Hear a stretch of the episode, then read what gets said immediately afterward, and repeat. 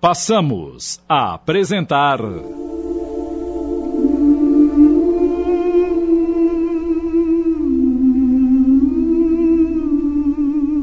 A Odisseia das Irmãs Fox, minissérie em 10 capítulos de Antônio Camargo Leme.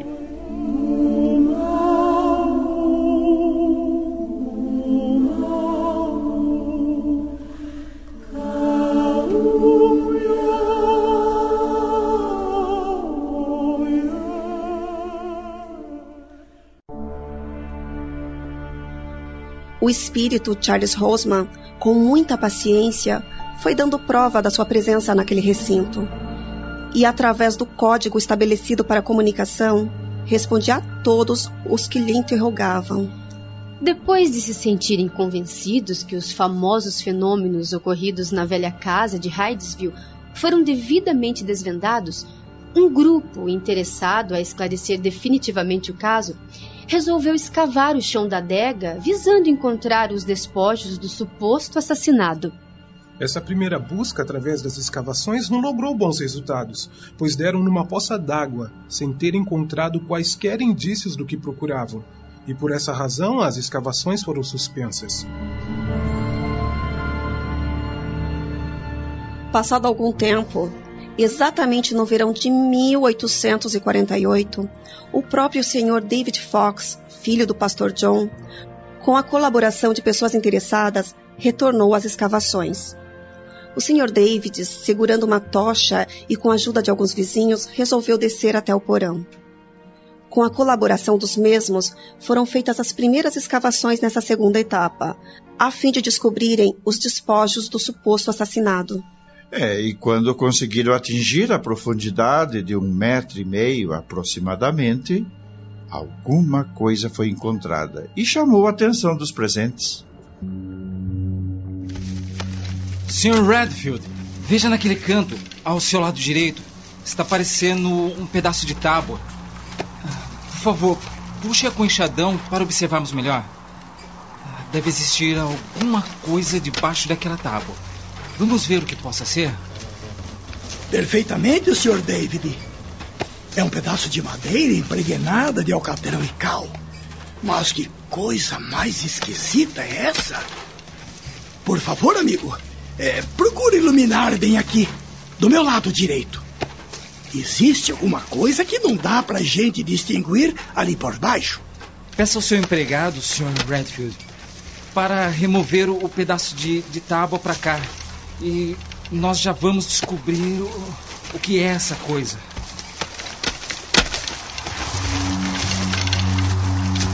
Pronto. É, Sr. David, veja o que encontramos debaixo daquelas tábuas. Pela, pela posição que me encontro, não consigo distinguir bem o que é esse material. Ah, Deixe-me posicionar para, para iluminar melhor o, o local. Ah, é, acho que acho que esse é o melhor ponto. Ah, agora está bem. Ah, é, são cabelos, Sr. David. E também alguns pedaços de ossos. É, bem, Sr. Redfield, essas vasilhas eu não faço nenhuma ideia do que sejam. Espere um pouco. Deixe-me examiná-las. Ah, essas vasilhas e esses utensílios deviam ser os pertences do tal vendedor que andou por aqui. Notem que alguma dessas peças ainda estão bem conservadas. Perfeitamente, amigos. Acho que será conveniente nós recolhermos e guardarmos todo esse material. Quem sabe ele será útil para uma futura investigação policial. Se realmente foi um crime o que aconteceu aqui algum tempo atrás. O senhor tem razão. Então vamos relacionar todo esse material que encontramos nesse local para prováveis futuras investigações policiais. O que nós encontramos foram essas tábuas impregnadas de alcatrão, cal, cabelos, uns pedaços de ossos e utensílios usados pelo vendedor de bugigangas, correto? Perfeitamente, Sr. David. Tudo está exatamente como o senhor descreveu. Hum, ok. O meu ajudante colocará todo esse material neste saco de estopa e irá deixá-lo sobre esses dois cavaletes que aqui se encontram. Certamente que dessa forma ficarão melhor conservados para uma futura investigação.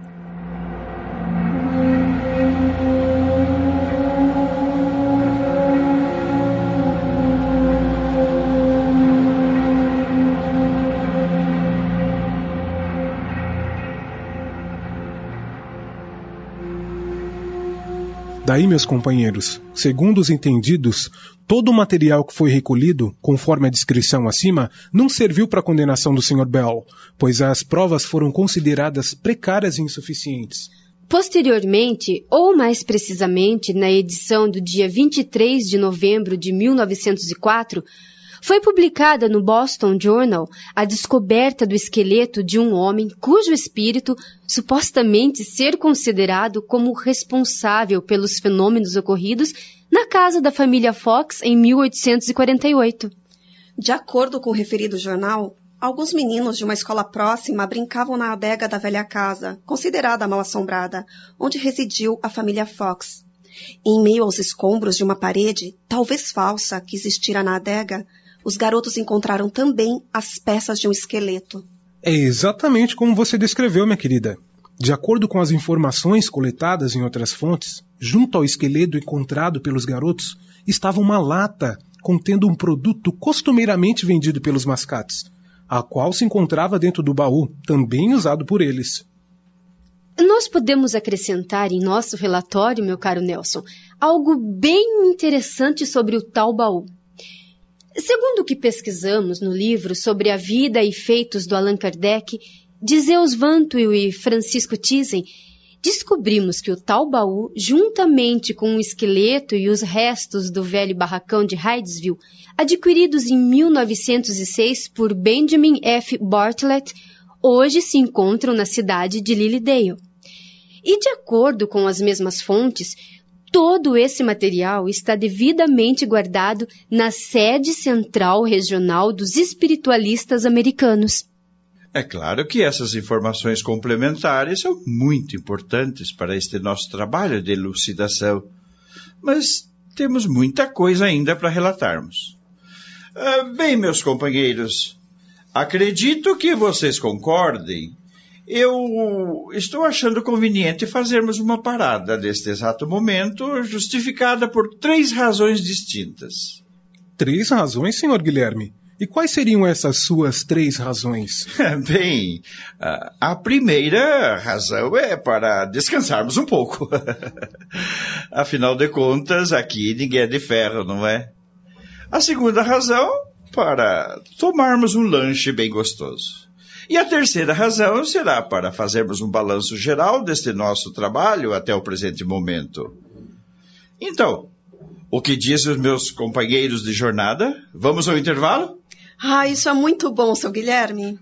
E eu acho que já estava na hora de fazermos esse lanchinho e esticarmos um pouco as nossas canelas. Eu e a Jacira vamos preparar o nosso lanche e já voltamos. Estamos apresentando.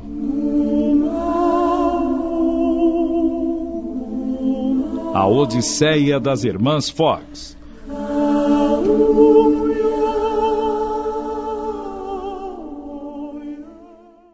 Voltamos a apresentar.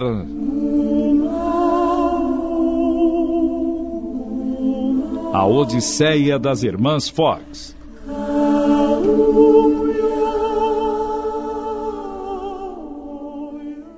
Bem, companheiros, depois dessa nossa pausa e, diga-se de passagem, oportuna para o nosso descanso e para o nosso lanche, nos consideramos preparados para a terceira etapa, ou seja, para o nosso balanço. Certo, companheiros? Certo, senhor Nelson.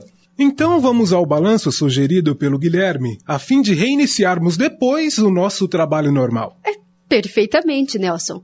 E já que está de posse da palavra, continue. Vamos então ao nosso balanço. Eu considero que esse nosso relatório, elaborado até o presente momento, ressalvando-se alguns pequenos enxertos colocados para enriquecer a nossa redação e dar um pouco mais de vida à história da família Fox, será bastante esclarecedor a todos os que dele tomarem conhecimento. Ótimo, Nelson! Agora vejam, companheiros, como são as coisas. Embora esse acontecimento de Hydesville tenha sido devidamente observado e confirmando por um enorme contingente de pessoas, constando entre elas historiadores, cientistas, jornalistas e pesquisadores dos mais variados níveis culturais, o número de céticos e descrentes, apesar de todas as evidências relatadas, ainda é gigantesco.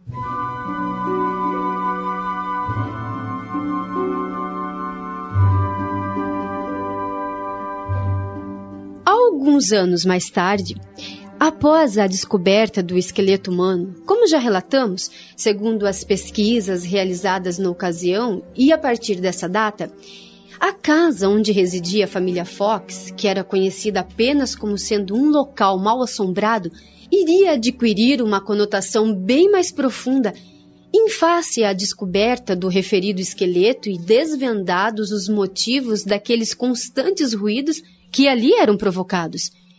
A notícia do assassinato do mascate no interior daquela casa por um dos seus antigos moradores corria célere para todos os cantos de Nova York. Num curto espaço de tempo, toda a comunidade estava comentando os acontecimentos ocorridos na pequena Hydesville. É, e a partir dessa data, a família do pastor John Fox não teve mais sossego. Eles eram procurados e assediados por pessoas de todas as regiões do país.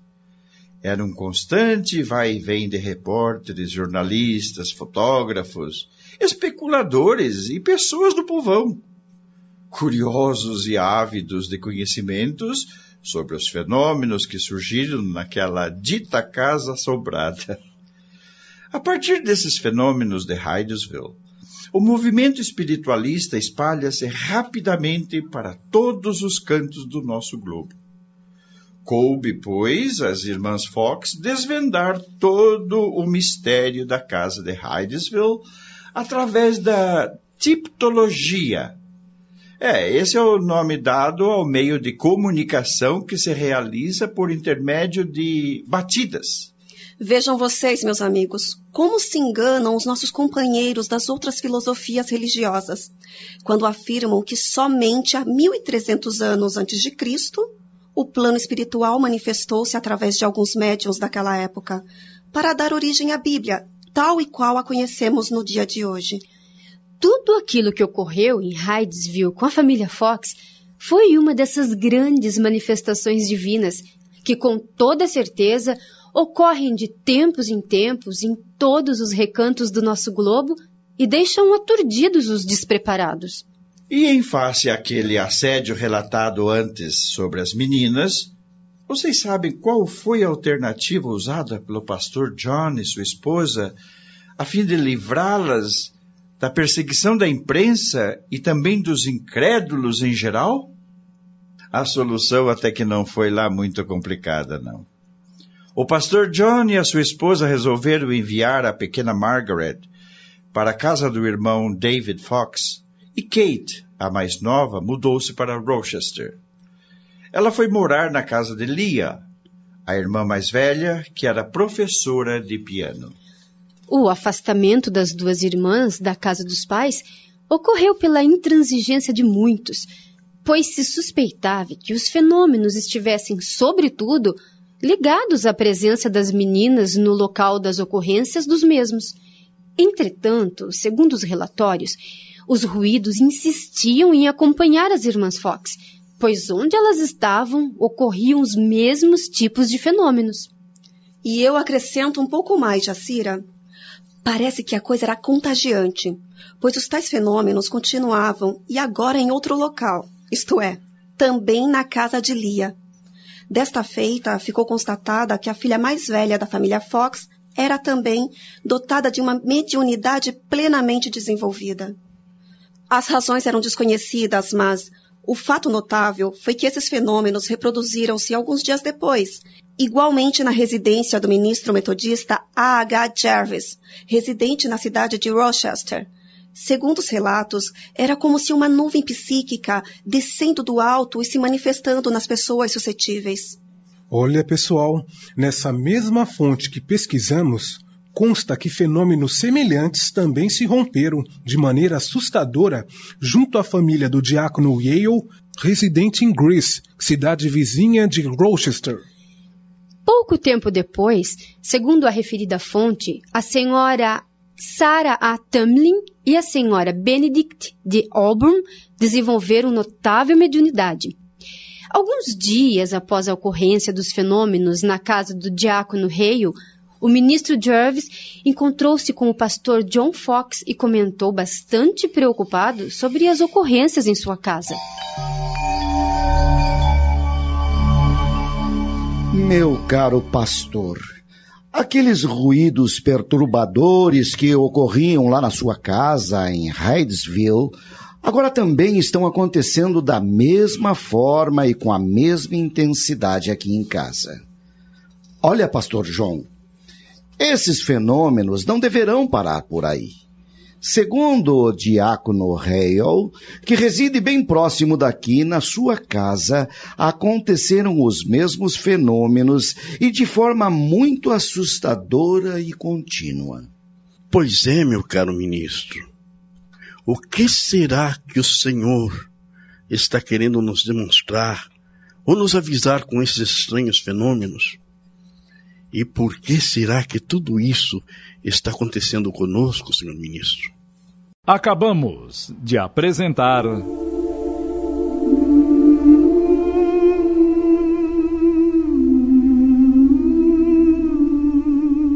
A Odisseia das Irmãs Fox, minissérie em 10 capítulos de Antônio Camargo Leme.